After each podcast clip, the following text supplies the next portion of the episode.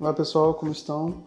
Aqui novamente o professor Maicon falando aí sobre alguns conceitos da unidade 6 da nossa disciplina de rede de computadores.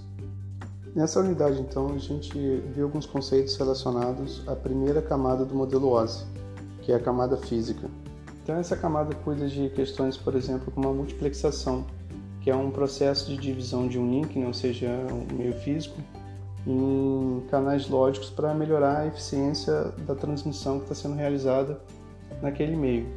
Cuida também de outras questões, como por exemplo a conversão é, de bit bit sinal, né?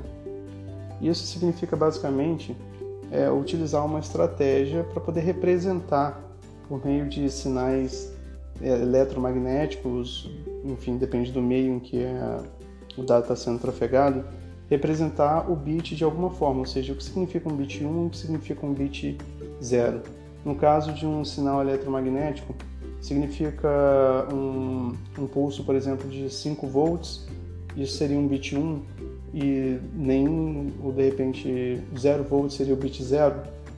Então, essa, essas duas funções são, são questões que são realizadas aí, são de responsabilidade dessa camada física.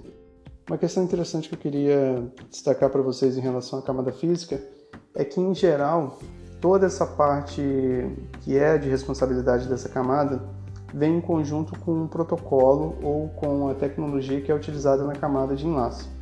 Então, quando você tem, por exemplo, um protocolo de acesso ao meio ou de, é, de camada de enlace como o Ethernet, junto com no, o Ethernet, ou seja, em todo esse, esse pacote, digamos assim, vem toda a parte de lógica de funcionamento da camada de enlace, mas também vem a parte de funcionamento de comunicação é, em relação à camada física.